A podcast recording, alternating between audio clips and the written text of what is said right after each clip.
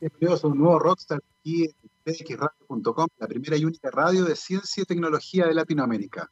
Martes 29 de diciembre del 2020. Queda un par de días y se nos va este año tan, tan convulsionado y un día bonito aquí en la capital del reino.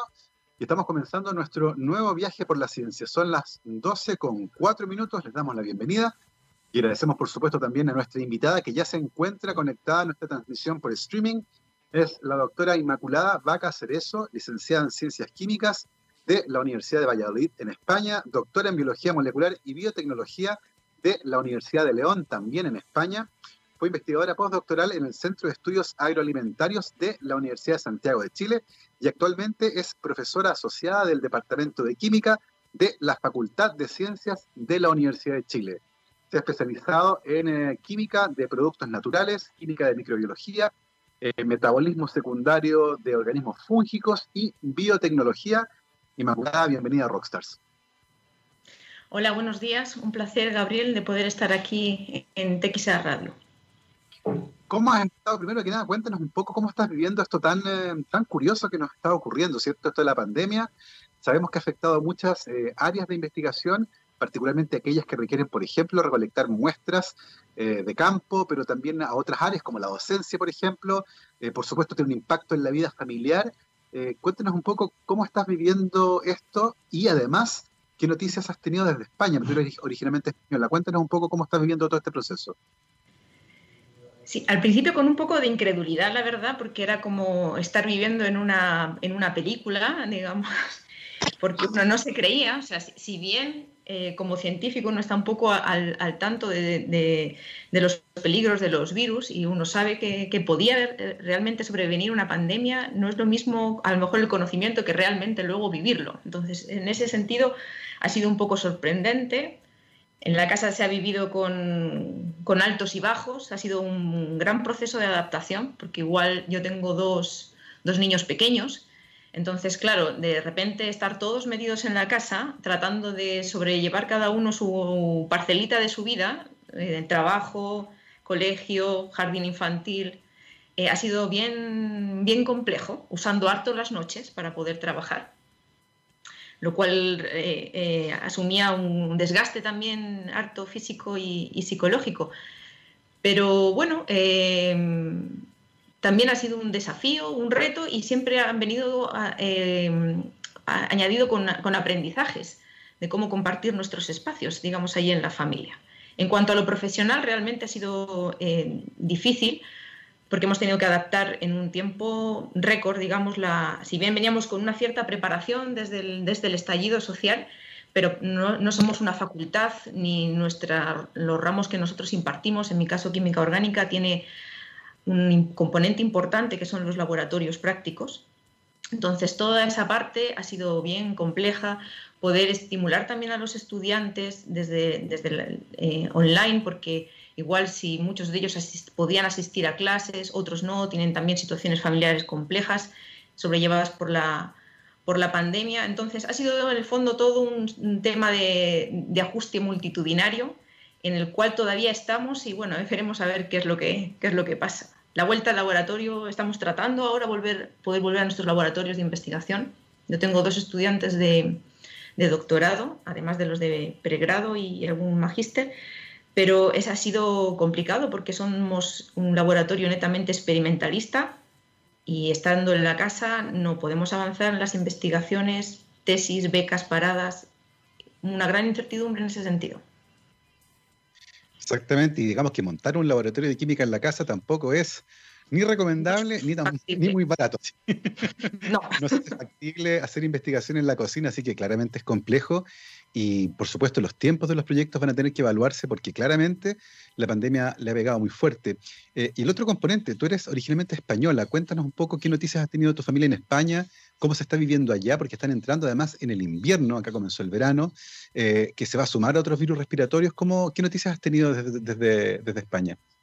Eh, bueno, las noticias de allá, bueno, todo el mundo también puede verlas en las en lo que nos va llegando en el fondo de España y de toda Europa en general, que están bien complicados con esta segunda o tercera ola, ya no sé cómo, cómo, cómo llamarse, pero este repunte ahora de casos y que va a verse notoriamente incrementado después de las fiestas navideñas, porque no dejan de ser unas instancias que por todas las recomendaciones que dan la gente se va a juntar con familia, con amigos, y no es como acá que estamos realmente en el verano y nos da una chance de podernos reunir al aire libre. Allí hace harto frío y entonces las reuniones van a ser puertas adentro, con lo cual eso va a complejizar la transmisión del, del virus. Y bien con preocupada, sobre todo porque, claro, con tu familia y, tus amigos allá, llegándote noticias de, algún contagio de, familiares, eh, el no poder ir para allá, no poder viajar, no poder ir ver a tus papás en, vivo y en directo, poderles ir a visitar, ver cómo están, eh, está siendo complicado. Es como una sensación de, digamos, de encierro acá, del que te estás imposibilitada de, ir a visitar a tu familia, fuera parte del tema pandémico, esa barrera que, está, que está puesta. Los impactos multidimensionales de esta pandemia, que por supuesto afectan a varios aspectos de la vida de nuestros investigadores y académicos. Oye, Inmaculada, cuéntanos un poco ahora metiéndonos ya en la ciencia. Eh, ¿Cómo nace en ti este interés por la química que te llevó, de hecho, a estudiar una licenciatura en química? ¿De dónde viene, crees tú, ese interés por la química en particular? Mira, por la química en particular, eh, no lo sé, yo siempre me, ha gustado mucho pues, el, A veces lo he analizado, pero no le he dado mucha importancia en de dónde, cuál fue el, origen, ya. Lo que sí que me ha gustado siempre mucho ha sido la investigación. Y un poco eso me llevó eh, desde... En, yo soy de una localidad bien pequeña de, de España, de la, provincia de Valladolid. Es un pueblo que se llama Portillo, tiene unos 2.500 habitantes nada más. Y allá hubo un científico en el siglo XX ya, que se llamaba Pío del Río Ortega, que fue discípulo de Ramón y Cajal, ya, que trabajó harto con él y según se rumorea, según en el ámbito científico deberían de haber compartido el, el premio Nobel todas estas cosas que se dan a veces en el... porque trabajó con la mioglía, fue el descubridor de las mioglías, estuvo trabajando en eso. Entonces, a nosotros desde el colegio nos fomentaron harto la investigación poniéndonos como ejemplo a alguien que había nacido allá en nuestro municipio, un poco también promoviendo la investigación dentro de los estudiantes en el ámbito rural, diciendo que no nos teníamos por qué limitar porque desde ahí, de ahí mismo, en, en años, muchos años anteriores, donde había muchas mayores dificultades, había surgido un gran científico, entonces como que nos, promovían harto. Y de ahí viene un poco como este interés por la, por la ciencia. Yo siempre he sido también bien curiosona por saber esto cómo funciona, porque muchos porqués salían. Y luego estudiando en, el bachillerato eh, me empezó a gustar la química. Esto de, lo encontraba fascinante, que con unos pocos grupos de átomos, digamos, distintos se podrían combinar de esa manera y obtener toda esta diversidad y cómo uno podía manipular y podía ir eh, creando nuevos compuestos, eh, diseñando nuevas reacciones y todo eso lo encontraba totalmente fascinante. Y, y, una cosa interesante de la química, que tiene un montón de aplicaciones, eh, aplicaciones en la industria, en medicina, en un montón de áreas. y uno de los caminos que uno eventualmente podría seguir también es el de la vida académica, hacer investigación generar eh, conocimiento nuevo con respecto a esta área. ¿En qué momento te das cuenta que tu camino va más bien por ese lado y te decides, por ejemplo, hacer un doctorado? Como un poco desde el principio que yo tomé la carrera, eh, tenía ya esa posibilidad instalada. Ya, si bien al, tomarla, al realizar la licenciatura, tenía la opción de irme a la, industria, más a la parte industrial. De hecho, hice, hice prácticas en una empresa, en la Renault, en, ahí en un laboratorio de, pinturas de autos, eh, me di cuenta que eso no era mucho lo mío. O sea, esa, un poco esa rutina instalada de, hacer los mismos ensayos y eso me, sentía un poco enclaustrada y como que no me permitía poder resolver. O sea, tenía una inquietud, digamos, que no, no, me la iba a solucionar el, estar en una, en una industria. Entonces, em, aparte de la química, siempre me gustó mucho la parte de la ingeniería genética. Cuando yo estaba estudiando estaba empezando un poco eh, eh, toda esta parte a, ser más conocida. En la universidad también, en, biología, nos empezaban a hablar de esto. Entonces eh, me di cuenta de que era algo que me llamaba mucho la atención, que me gustaba. Por mis circunstancias personales en ese minuto no podía a lo mejor trasladarme a Madrid, que era donde se estaban empezando a impartir estos, estos ramos entonces cuando me surgió la posibilidad de hacer un posgrado decidí que lo iba a hacer en, en eso, en biología molecular o biotecnología. Y me lancé sin haber visto mucho en la carrera, entonces fue como un poco empezar de nuevo a estudiar. E, exactamente, justamente para allí iba, porque hay un salto interesante ahí de la química, eh, e incluso pensando en la química orgánica, por ejemplo, de dar el salto a la biología molecular y la biotecnología, que requiere eh, muchas veces un background eh, en formación en biología un poco más profundo. sin embargo, tú tenías un gran interés por estar en la ingeniería genética, por ejemplo, que prometía poder generar muchas aplicaciones y herramientas súper interesantes en muchos ámbitos, se mostraba como algo fascinante. Cuéntanos un poco cómo fue esa entrada, viniendo desde el mundo de la química a meterse en el mundo de la biología molecular. ¿Cómo lo enfrentaste?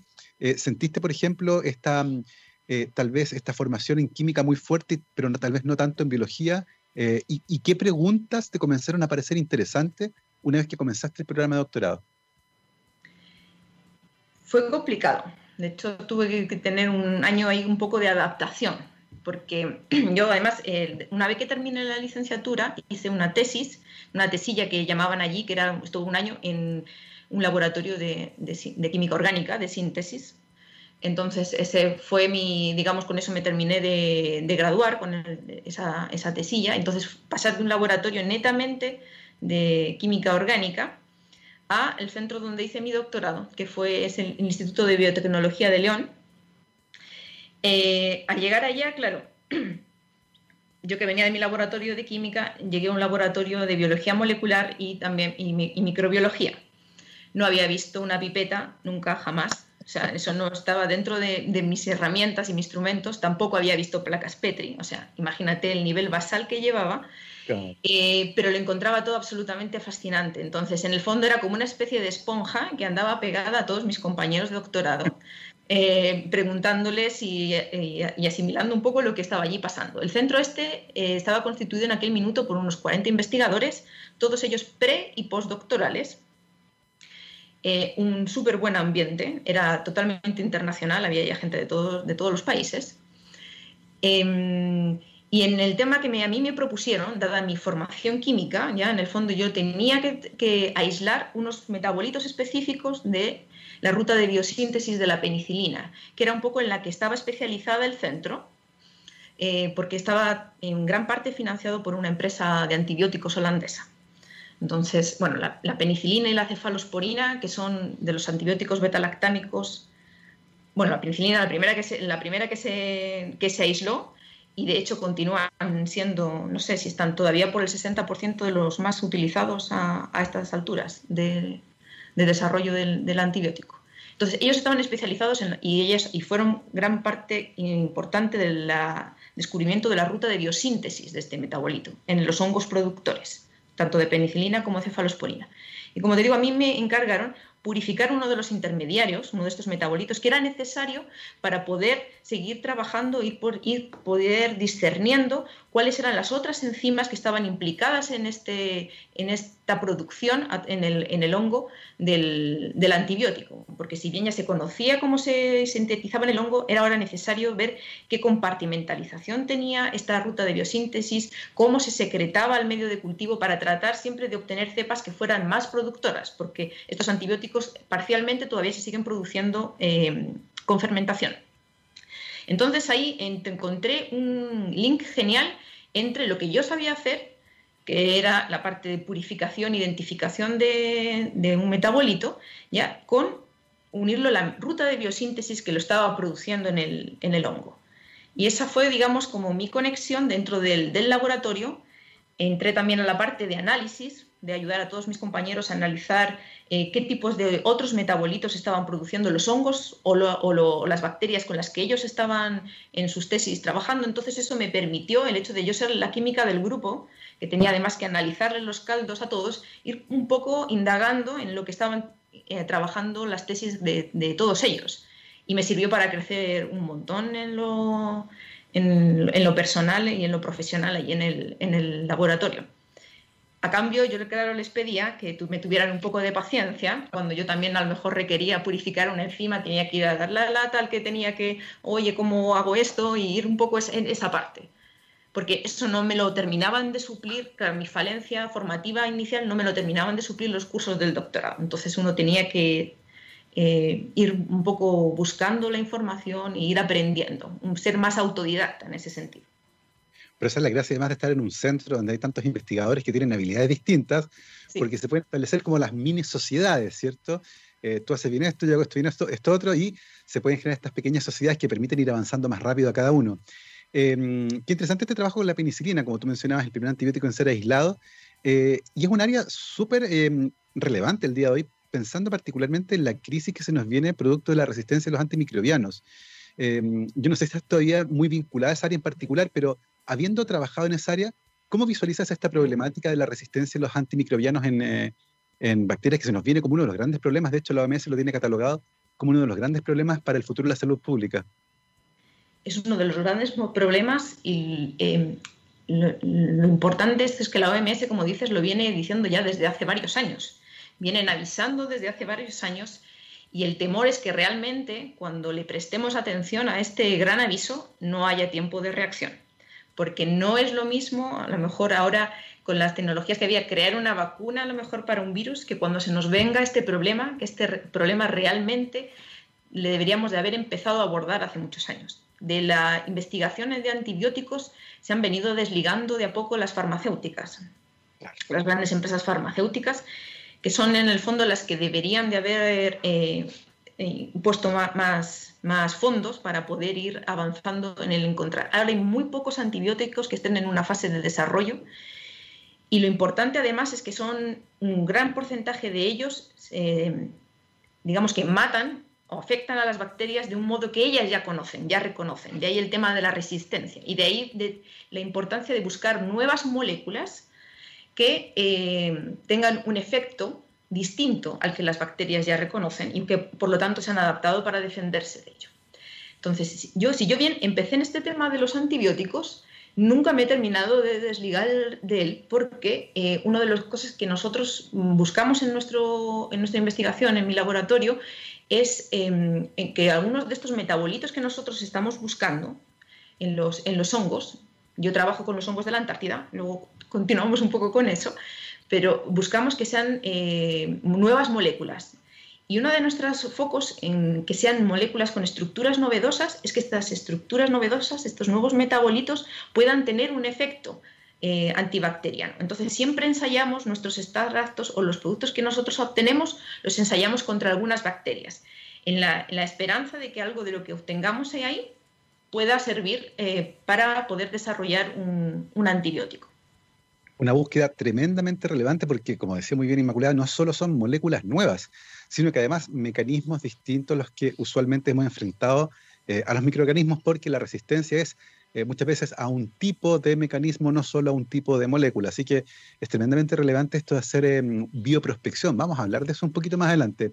Em, ahora cuéntanos, Inmaculada, al final de tu, de tu doctorado, eh, cuéntanos por qué decides venirte a Chile, eh, llegas a este centro de investigación agroalimentaria de la Universidad de Santiago. háblanos un poco acerca de eso, por qué elegiste venirte para acá eso no fue, digamos, muy premeditado ni pensado. Aquí hubo una especie de conjunción de diversas circunstancias que me trajeron para, Chile en particular. Em, cuando yo estaba terminando allá, o sea, realizando mi doctorado, como te decía antes, era un centro multidisciplinar, había mucha gente de muchos países y una de las personas que estaba allí trabajando haciendo su postdoc era chileno. Entonces empezamos a compartir proyecto en, trabajando con, los hongos, con los, con los hongos penicillium, y de compañeros de laboratorio pasamos a ser un poco más compañeros de vida, digamos. Entonces, cuando terminé mi, doctorado, se planteó el futuro. ¿Qué hacemos? Los dos investigadores, eh, dos países diferentes. En ese minuto, ¿qué pasó? Era por el año 2008, cuando yo tenía que tomar un poco esa decisión, y eh, en España estábamos en pleno crisis económica, había estallado el boom inmobiliario, era todo un desastre. Y fue muy complejo, tratamos de buscar trabajo allá, fue muy complejo encontrar una, una posición. Y entonces eh, el, ahora mi marido, eh, Renato, se vino, para, se vino para Chile, pues encontró un, un, cargo en la Universidad de Santiago Y yo, eh, afortunadamente, digamos, en ese minuto encontré, también me contactaron de una empresa de aquí de Chile que hacía investigación y desarrollo. Y en ese minuto era un poco lo que yo estaba buscando, hacer investigación y desarrollo, pero en una empresa. Entonces, para mí fue, digo, mm, qué fantástico, me tocó la lotería, justo lo que yo quería. Así que empaqué las maletas y dije, me voy a Chile. Digo, porque lo voy a tener un poco todo. Digo, voy a pues digamos la parte sentimental, pero voy a continuar en lo que yo quería, en lo que yo quería hacer. Cuando llegué acá, el cargo en la empresa no fue tan así. Tuve una horrorosa decepción, porque una vez que estaba ya aquí hice todos mis eh, papeles y todo, y me dijeron que, bueno, parece ser que no, que no va a ser el, puesto. Y mm, después de pasar por una depresión horrorosa, de que me duró nada cinco días, eh, traté de buscar un cargo postdoctoral. Y en ese sentido recaí en el, en el laboratorio del doctor Claudio Martínez, en el, en el SECTA, en la Universidad de Santiago de Chile, que nunca le acabaré de agradecer todo el apoyo que me prestó en aquel entonces eh, como postdoc en uno de sus proyectos de, Fondesit. Y estando allá, en el, en el laboratorio del doctor Martínez, em, surgió este cargo en la, en la Facultad de Ciencias, porque yo estaba buscando trabajo por todos los lados y postulé y quedé. Entonces fue así como terminé llegando a la, Facultad de Ciencias. Me encantan estas historias porque la vida de los científicos y la científica es tan compleja como la de cualquier otra persona. Eh, y por supuesto también se enamoran, se casan, tienen estas desilusiones con los trabajos que particularmente en Chile, en la investigación en, industria, eh, en investigación y desarrollo, es todavía muy incipiente. Eh, falta todavía desarrollo en esa área y particularmente son las universidades quienes contribuyen más con la producción de conocimiento nuevo. Hay una lección también tremendamente interesante ahí. También lo que pasaba en España en aquella época, el 2008, ciertamente fue un periodo súper complicado. El financiamiento bajó de manera notoria, se ha ido recuperando lentamente. Hubo algunos vaivenes también en el Ministerio de Ciencia. En Chile pasa algo similar. No teníamos una institucionalidad científica clara. Ahora hay un ministerio que está absorbido, evidentemente, por lo que está ocurriendo por el coronavirus, pero las cosas lentamente se han ido acomodando.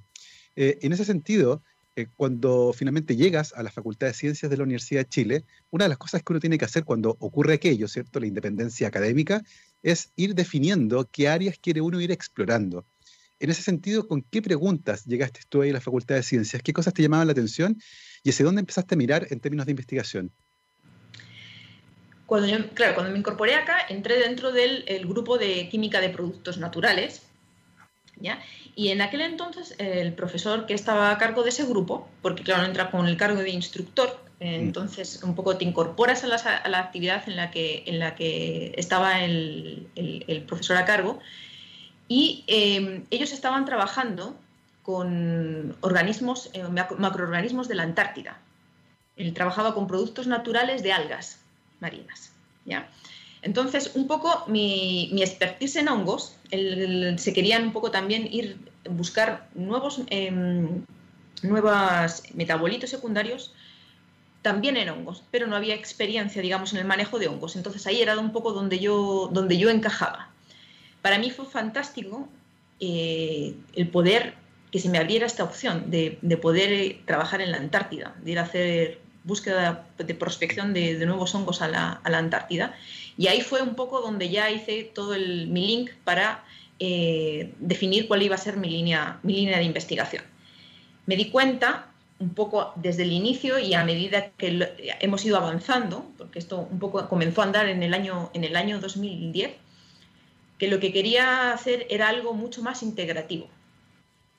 ¿Ya? Entonces, no quedarme solamente con la, parte de, buscar nuevos metabolitos secundarios en el sentido neto de cómo lo hace un químico de productos naturales, que básicamente es aislar el microorganismo sin importar mucho cuál sea, ya fermentarlo y de ahí extraer los metabolitos, analizar químicamente cuáles son distintos, buscar las nuevas estructuras, etcétera, etcétera, sino que quería realmente conocer más al hongo que lo estaba produciendo.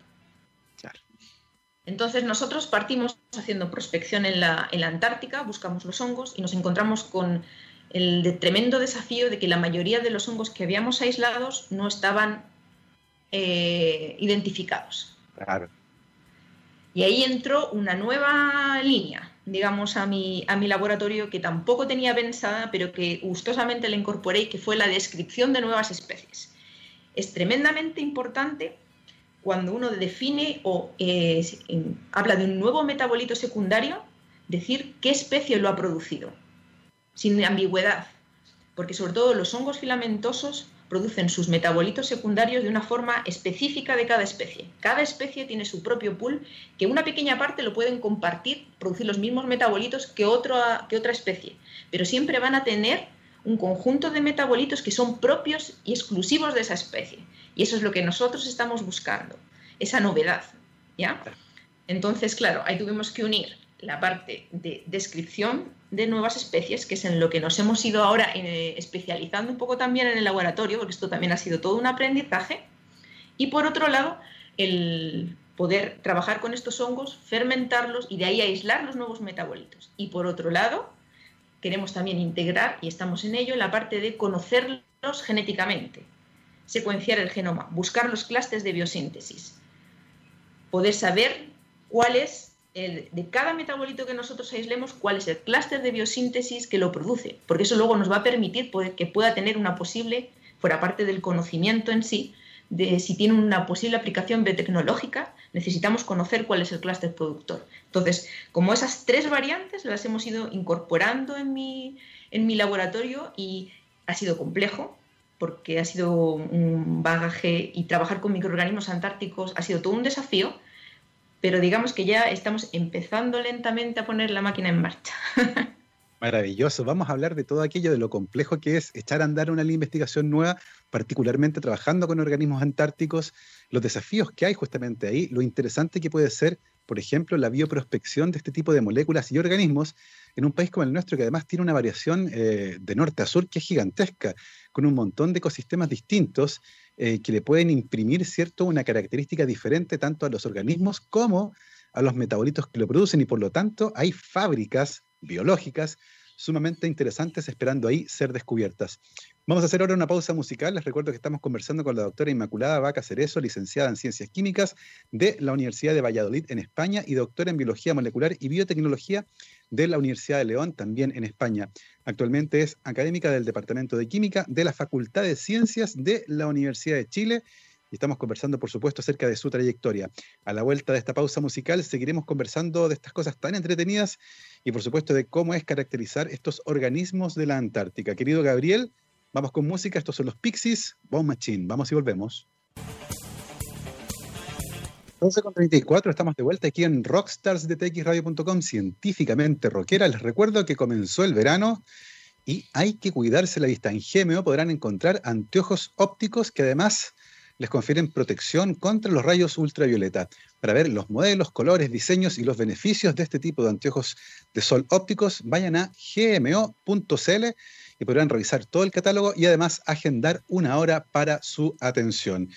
Son las 12.35 y nosotros estamos conversando el día de hoy con la doctora Inmaculada Vaca Cerezo, licenciada en Ciencias Químicas de la Universidad de Valladolid en España, doctora en Biología Molecular y Biotecnología de la Universidad de León y actualmente académica en el Departamento de Química de la Facultad de Ciencias de la Universidad de Chile. Y antes de ir a la pausa, nos estaba contando justamente los desafíos que tienen.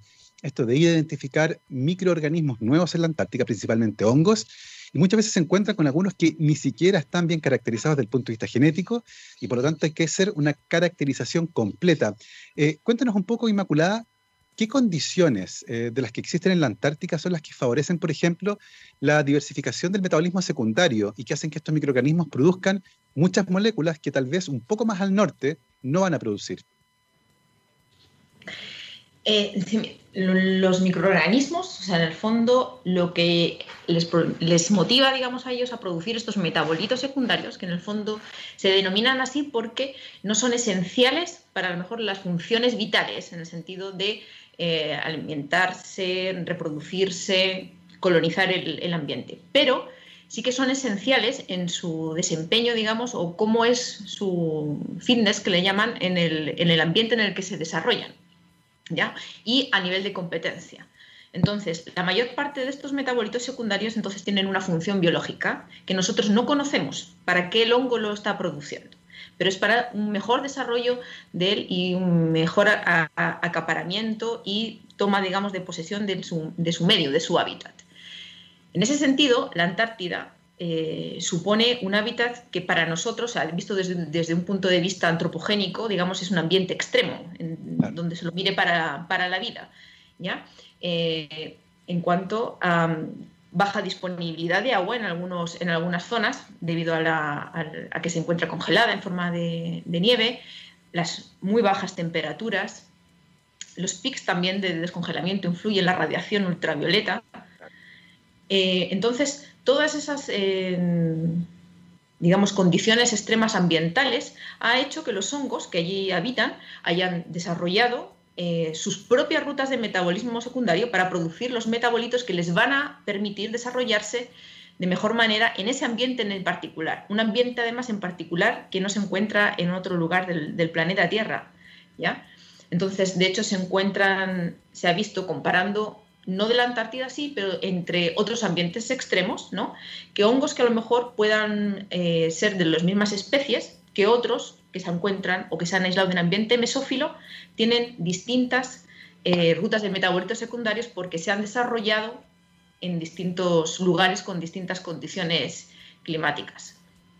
Eso quiere decir, por ejemplo, que si te traes un organismo antártico eh, al laboratorio en Santiago, deberías reproducir las condiciones en las que está creciendo la Antártida para que siga produciendo estos metabolitos secundarios? Eh, o, eso no, ¿O eso no es necesario, por ejemplo? Claro, esa es una de las cosas que, una de las mm, inconvenientes o problemas a los que tenemos que enfrentar los que trabajamos con microorganismos aislados de ambientes extremos. En general, un poco es en realidad los microorganismos aislados de cualquier ambiente, porque uno nunca puede reproducir en un laboratorio al 100% y, no conoces tampoco bajo qué circunstancias el hongo va a usar ese metabolito y por lo tanto lo va a producir, porque los metabolitos secundarios se van a, sintetizar, el hongo los va a producir en un determinado momento de su vida. No es algo que a lo mejor se estén produciendo, eh, los esté produciendo continuamente, porque supone también un, gasto energético para, el microorganismo. Entonces, eh, esto ha derivado un poco también en el que en realidad conozcamos la punta del iceberg de los metabolitos secundarios que están producidos incluso por un organismo tan conocido como penicilio. El que hablábamos de la producción de, la, penicilina, ese, ese, organismo, una vez que se ha estudiado bien su genoma, se ha visto que eh, podemos conocer como el 20% más o menos de los metabolitos que tiene el potencial para producir, porque al estudiar su genoma estamos viendo que tiene un 80 más de eh, clúster de metabolitos que no sabemos qué producen, no sabemos qué sintetizan. Entonces, eso de, de un organismo tan estudiado como los, eh, digamos, los penicillium aspergilos, llévalo a un microorganismo. Los que nosotros estamos trabajando en el laboratorio, el género que, en el que estamos enfocados principalmente se llama Pseudoginoascus, que es un hongo de ambiente frío, que solamente se ha aislado en, en lugares en Rusia, en el permafrost ruso, en cuevas de, de Estados Unidos, entonces, estos hongos eh, tienen un metabolismo que no es conocido. O sea, no, hay ningún match, digamos, no, hemos conseguido encontrar un metabolito que esté descrito asociable a las rutas de biosíntesis que estos tienen, del genoma por lo menos que nosotros tenemos, que tenemos secuenciado. Entonces, aquí se abre un gran eh, nuevo foco de, investigación que en los últimos años se ha, se ha denominado genome mining, o sea, exploración del genoma. Ahora, los químicos de productos naturales lo que tenemos que hacer es conocer bien el potencial de síntesis que tiene este metabolito y de ahí tratar de que el hongo produzca este, este nuevos metabolitos para nosotros poderlos aislar. Y esto se puede hacer o como se hacía tradicionalmente, que es cambiando los medios de cultivo, cambiándoles la temperatura, incluso em, haciendo co-fermentaciones con otras bacterias, con otros hongos que pueden estar compartiendo hábitat con él para tratar de que el hongo haga esa síntesis, o bien desde un plano genético, que es la otra función que nosotros queremos hacer, que es conocer el clúster y trabajar con este clúster para que eh, activarlo en el fondo, de distintas estrategias que hay genéticas, activarlo y que el hongo produzca en el medio de cultivo ese metabolito y nosotros poderlos aislar e identificar. Eh, de lo que mencionas, eh, suena fantástica esta idea de tener una suerte de fábrica que todavía no conocemos bien qué es lo que fabrica, que es básicamente el genoma de este microorganismo que tiene un montón de genes que eh, no conocemos muy bien los productos metabólicos que van produciendo. Y lo interesante de eso es que muchos de esos productos podrían tener aplicaciones fantásticas, desde nuevos antibióticos, como conversamos en el primer bloque, hasta productos con em, utilidad industrial, por ejemplo. ¿Existen esfuerzos internacionales hoy en el mundo por tratar de identificar ese potencial, por ejemplo? ¿Internacionales te refieres entre varios grupos? No. Sí, Que yo sepa, si de microorganismos antárticos, no. Hay grupos bien potentes en, eh, en Brasil, por ejemplo. Hay un grupo bien potente en el cual eh, está abogando por hacer mucha bioprospección, en el cual aíslan eh, hongos desde un montón de hábitats dentro de la Antártida, han muestreado una parte importante, aislando los hongos y haciendo fermentaciones de ellos y probando los extractos con distintas actividades. Entonces se han encontrado harto potencial como antivirales, antiparasitarios, anti, em, un montón de actividades eh, biológicas, incluidas en, en antibióticos. Pero digamos que hasta el momento estos esfuerzos se quedan un poco en esa bioprospección. Nosotros ya sabemos que están esta enorme variedad y diversidad de, hongos en la Antártica que tienen un gran potencial para producir un montón de bioactividades que pueden ser interesantes para el ser humano, mm. pero se ha quedado ahí está ahí la cosa, en ese, en ese punto, de momento. Por eso en, en, nuestro laboratorio queríamos ir un paso más allá, o sea, no quedarnos solamente con la bioprospección, sino tomar un grupo de microorganismos, que en este caso son los hongos del género Pseudoginoascus, y profundizar en su conocimiento. Identificar las especies que lo conforman, que nos estamos encontrando con que hay una diversidad de especies de este género enorme, la dificultad en este aspecto que estamos encontrando es que hay poca información genética, afortunadamente, debido a que hay un pariente de ellos, un Pseudoginoascus destructans, que ha provocado gran letalidad en los murciélagos del, norte de, América. O sea, todo esto es como el aleteo de la mariposa, que pasa una cosa en algo y te repercute a ti. Pues esto un poco ha sido así. Yo, o sea, yo cuando comencé a trabajar con los Pseudoginoascus no encontraba nada en ninguna base de datos, entonces era un poco frustrante.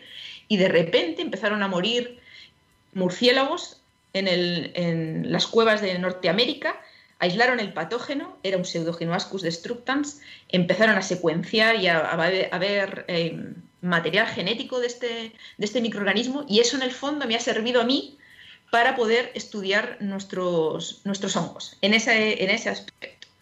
Y lo otro, eso, buscar las formas de activar los clústeres de biosíntesis que tienen estos, estos hongos para tratar de producir nuevos metabolitos. Hasta el momento, los metabolitos que hemos aislado hemos visto que tienen una particularidad súper interesante, que es que son nitrados, es decir, tienen un, grupo de un nitrógeno oxidado, lo cual es algo súper, súper raro en, en, los metabolitos secundarios de los hongos. Y entonces estamos ahora, nuestra siguiente pregunta es ¿por qué esos metabolitos, tanto metabolito nitrado, es algo totalmente inaudito en, un grupo de metabolitos de los hongos. Entonces, un poco están yendo ahora hacia allá nuestras, nuestras preguntas. Y en cuanto a la parte biotecnológica, aparte de los antibióticos, eh, los hongos con los que trabajamos tienen otra característica que es bien visual y bonita, y es que son, producen pigmentos rojos, rojos rosáceos de muy distintas intensidades. Esto ha sido observado por otros investigadores que aíslan estos hongos en la Antártica. Eh, pero lo mismo, tampoco se había profundizado qué es ese pigmento, cómo se utilizan. Entonces, según nuestros análisis, son em, pigmentos de tipo azafilonas, que son súper estudiados, súper conocidos, interesantes para la industria, como pigmentos alimentarios también, porque además tienen actividades biológicas que le pueden dar como un, plus a su, a su uso, son compuestos naturales, pigmentos naturales, que están ahora como más también en boga. Entonces, de hecho, uno de, mis estudiantes de doctorado, Vicente, estaba enfocado en estudiar los clústeres de biosíntesis de estas azafilonas que estamos encontrando en estos pseudoginoascus y Mariana, la otra estudiante, estaba enfocada en, un poco en estudiar esta, qué tipo de estructura química es como otro tipo de metabolitos. Anaí está más enfocada en a lo mejor cómo producen los sideróforos, que son las moléculas que ellos utilizan para poder eh, movilizar el, hierro. Pablo hoy está interesado en este compuestos nitrados que están produciendo. Entonces, de este, este género, digamos, estamos ahora aquí haciendo como un pequeño núcleo de investigación, un poco con todas estas sorpresas que estos hongos nos están proporcionando. Hay, hay dos aspectos súper interesantes ahí. Uno que tiene que ver con la investigación fundamental, que es entender un poco mejor la genética de estos hongos, caracterizar la diversidad de especies que van encontrando, que tú dijiste, es súper complejo porque la caracterización inicial no existía y solo gracias a que hubo este brote, ¿cierto?, de mortandad de murciélagos por un hongo similar, logramos ir encontrando información genética para poder ir estudiando y por lo tanto, ciertamente hay un problema de investigación súper interesante ahí. Pero además está esta derivada de la tecnología de cómo muchos de estos metabolitos podrían tener aplicaciones súper interesantes en industrias como la textil, por ejemplo, o la, de la alimentación, que siempre está buscando nuevos colorantes para alimentos que no tengan varios de los problemas que colorantes que han sido usados durante bastante tiempo en la industria podrían llegar a tener. Y en ese sentido me gustaría saber, eh, porque se vincula un poco con la experiencia que tuviste llegando a Chile, cuando eventualmente un puesto de investigación y desarrollo en la industria eh, finalmente no era lo que originalmente parecía que era. Y ha pasado bastante tiempo desde aquello. Eh, ¿Has visto un cambio, por ejemplo, en las condiciones de la investigación que se realiza en la industria para que se pueda vincular con las cosas que hacen ustedes, por ejemplo? Eh, en el fondo, ¿hay mayor interés por parte de la industria de aplicar el tipo de conocimiento que ustedes están generando? ¿Está madurando aquello o todavía no se encuentra em, el ecosistema preparado para eso? No quiero decir que no se encuentra el ecosistema preparado para ello, pero digamos que yo no lo he sentido, no lo he percibido. Ah, no lo he percibido.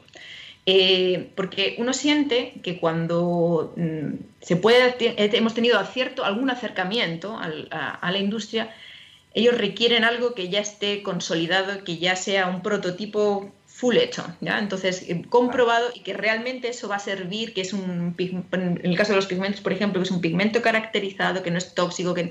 Pero claro, eso yo, eh, o sea, se necesita para eso tiempo de investigación y dinero, si no, no se puede. Entonces, digamos que en ese sentido la industria yo siento que es un poco egoísta porque no tiene un plan, digamos, en el cual se fomente este tipo de, investigaciones. No voy a decir a fondo perdido, porque siempre hay ganancia, porque uno siempre va acumulando conocimiento y algo se va, y eso que va quedando ahí. Entonces, como la base de una pirámide, hasta que uno puede llegar a un desarrollo mucho más interesante. Pero es necesario ir poniendo la base de la pirámide y esa parte es compleja porque no, no se tienen los apoyos necesarios. Exactamente, que es probablemente una de las grandes falencias en los pilares de desarrollo del país, que es que la ciencia ha tenido una participación marginal, a la industria le cuesta apostar por este tipo de desarrollos, los que la larga han demostrado en la historia ser lejos los más eficientes en términos de retorno cuando funcionan. Así que ahí ciertamente hay todavía una deuda pendiente que tiene que ver con cómo se vinculan mejor, por ejemplo, la investigación científica que ocurre en las universidades con las necesidades de la industria. Oye, Inmaculado, y otra pregunta que, se me viene a la cabeza tiene que ver justamente con lo que está ocurriendo en términos de crisis, que es la famosa crisis del cambio climático. Eh, en la Antártica están pasando cosas, eh, está habiendo deshielos masivos, está subiendo la temperatura, hay cambios en la radiación por luz ultravioleta y están ocurriendo muchos cambios que van a afectar a un ecosistema que era muy, muy homogéneo y eso eventualmente también podría afectar a los organismos que viven ahí, incluyendo los hongos, y también a su metabolismo. Eh, en ese sentido, ¿es posible utilizar el trabajo que ustedes hacen, por ejemplo, para ir monitoreando el cambio climático o eventualmente cómo el cambio climático podría afectar a las investigaciones que ustedes realizan en la Antártida? Sí, es posible. Nosotros, de hecho, estamos interesados en, hemos planteado un proyecto, bueno, ahí vamos a ver cómo, va desenvolviendo esa parte, en hacer muestreos de, de hongos filamentosos en distintos puntos de la Antártica, en un mismo punto, durante años consecutivos, ¿ya? Para poder eh, analizar bien, porque lo que haya hasta este minuto en la Antártica son muestreos puntuales. En un año determinado se aísla una población, se identifica mm, mejor o peor, pero se identifica esa, esa, población en ese momento puntual. Pero no hay un seguimiento. Y esto, como por ejemplo con las bacterias, que sí que se ha hecho, uno va viendo la evolución de, este, de estas poblaciones que hay en, en la Antártica, que es un ecosistema, por otro lado, súper frágil y, se están viendo esos cambios. Entonces nosotros pensamos que realmente en los hongos va, a ocurrir lo mismo. O sea, no tendría por qué no ocurrir lo mismo con, con estos microorganismos. Y es mm, bastante preocupante porque no sabemos, por ejemplo, como no se han definido bien las especies endémicas de la Antártica, las que existen, son pocas las que están definidas en cuanto a hongos, en realidad no vamos a saber cuáles son todo el potencial o todos los hongos que hemos perdido porque previamente no se conocían. Y lo mismo que pasa para la Antártica pasa para cualquier otro ecosistema o hábitat. En el fondo, la protección de biodiversidad debería de ser un, punto fundamental y en el caso de los microorganismos a veces se dejan un poco de lado porque son la parte que no se ve. pero son fundamentales para el ecosistema, porque por ejemplo los hongos son los que en el fondo movilizan de nuevo todos los nutrientes en los ecosistemas. ¿Ya? Una parte son, suelen ser eh, organismos aprófitos, entonces devuelven de nuevo el carbono, el nitrógeno, para que de nuevo vuelva a, los ciclos de vida ¿ya? y lo puedan utilizar organismos superiores. Entonces, sin esa parte importante, van a estar compleja la renovación y el mantenimiento de los, de los ecosistemas como no les vemos, a veces se nos olvida que están ahí. Exactamente. Pero aparte de nuestras propias aplicaciones. O sea, claro, los hongos son útiles porque se utilizan para un montón de cosas y les hemos sacado un montón de aplicaciones. Claro. Pero tienen su función e-, en el ecosistema. Exactamente, los promotores de la economía circular a escala natural, que van eh, reincorporando los nutrientes de vuelta al ecosistema, eh, asociados, por ejemplo, con la, con la pudrición. Eh, y ese aspecto es súper interesante que mencionabas también, lo que no se conoce no se protege y una discusión súper interesante con el patrimonio microbiológico de Chile. Eh, lo conversaba antes con Cristina Dorador, por ejemplo, investigadora de la Universidad de Antofagasta, que me decía, el gran problema es que la gente mira al desierto y dice, oye, aquí no hay nada. No hay nada. que están los microorganismos eh, y que son parte importante del ecosistema, que tienen un rol fundamental y si desaparecen, el ecosistema se está degradando. Eh, y nos ha costado mucho incorporar esa visión. Algo parecido ocurre con los organismos que tú estudias en la Antártica. muchos de ellos no los vemos y por lo tanto aquí no hay nada y sin embargo sí tienen un rol fundamental y probablemente si no los estudiamos y se descuida además su ecosistema podrían desaparecer incluso antes de que los lográramos encontrar. Eh, en ese sentido, Inmaculada, ¿te parece que hay otros ecosistemas, además de la Antártida, por ejemplo, que sean interesantes porque tienen condiciones que podrían llegar a ser relevantes, por ejemplo, para ir a buscar otros organismos como los que tú estás estudiando, hongos filamentosos, por ejemplo? Eh, bueno, yo creo que Chile tiene un potencial en ese sentido, pero gigantesco. O sea, porque la cantidad de ecosistemas diversos y muchas áreas naturales que afortunadamente parte de ellas están eh, protegidas, no solamente los salares que estudia, que estudia Cristina, en el, en el norte toda todo el, desierto, los bosques, toda la parte de, bosque nativo, glaciar, la, Antártida, o sea, hay una amplia variedad de ecosistemas que deberían de ser analizados en profundidad en ese sentido. Sí, porque además hay, hay muchos grupos de investigación de otros países que vienen a muestrear a Chile, vienen a estudiar los microorganismos de acá. Y en, eso, en esa parte poco intervienen los investigadores chilenos y en el fondo, si luego surgen cepas interesantes, porque en el fondo todas estas prospecciones hay pocas que se hagan con un real sentido de protección de la biodiversidad. A lo que han venido acá ha sido buscar cepas que proporcionen algún potencial tecnológico que sea de interés y por lo tanto lo desarrollan fuera, no se va a desarrollar aquí en el país. Y en ese sentido, eh, parece triste porque, claro, no podría venir claramente, tomar una muestra, llevársela en un pequeño frasco, nadie se entera, y podría terminar desarrollando un producto en cualquier otro país del mundo sin eh, tener que, por ejemplo, eh, retribuir al país eh, donde se originó aquello. Eh, en la historia ha pasado muchísimas veces aquello. La rapamicina probablemente es uno de los ejemplos más claros de aquello. una droga extraída de un microorganismo que fue encontrado en un cuadrante de una muestra que se hizo en Rapa Nui y que fue desarrollada después por Wyatt en, en, Canadá. en ese sentido, ¿cómo la legislación puede proteger, por ejemplo, a estos microorganismos o sus metabolitos? ¿Existe ese tipo de protección? ¿Cualquier persona puede entrar y llevárselos? ¿Qué, aspecto de eso te parece relevante o conoces tú relacionado con la protección ahora del patrimonio natural? Claro, la protección del patrimonio natural depende mucho del nivel de protección que tenga el sector o el, ambiente, ¿ya? Y en función de eso hay, eh, unos, hay distintos tipos de permisos que puede, que puede llegar y, solicitar. Pero igual el porcentaje del territorio que está sin protección es muy grande. Claro. Entonces, además Chile tiene la, particularidad un poco que es como tipo insular, entonces el desarrollo de microorganismos aquí ha sido mucho más endémico, porque tenemos la cordillera por un lado, todas las, grandes montañas que ofrecen esa, protección, el mar, el desierto al norte, la Antártica al sur, entonces estamos aquí, esto es un auténtico hervidero de nuevos microorganismos distintos. Lo que, lo que claramente debería ser evidencia que apoye este tipo de investigaciones por la urgencia de tratar de caracterizar lo antes posible, por el peligro que corren, por ejemplo, por el, por el cambio climático, pero también por la utilidad que pueden tener para nosotros con los productos derivados de aquello. Conversamos sobre los nuevos antibióticos, hemos conversado sobre estos productos. Eh, en ese sentido, Inmaculada, ¿cuáles crees que son los desafíos que se vienen para ustedes como laboratorio de investigación, pensando en el lugar donde están ahora, en el tipo de preguntas que tienen eh, y cómo se viene el futuro? Eh, ¿Por dónde crees que van las preguntas interesantes que, que siguen en los próximos años para ustedes?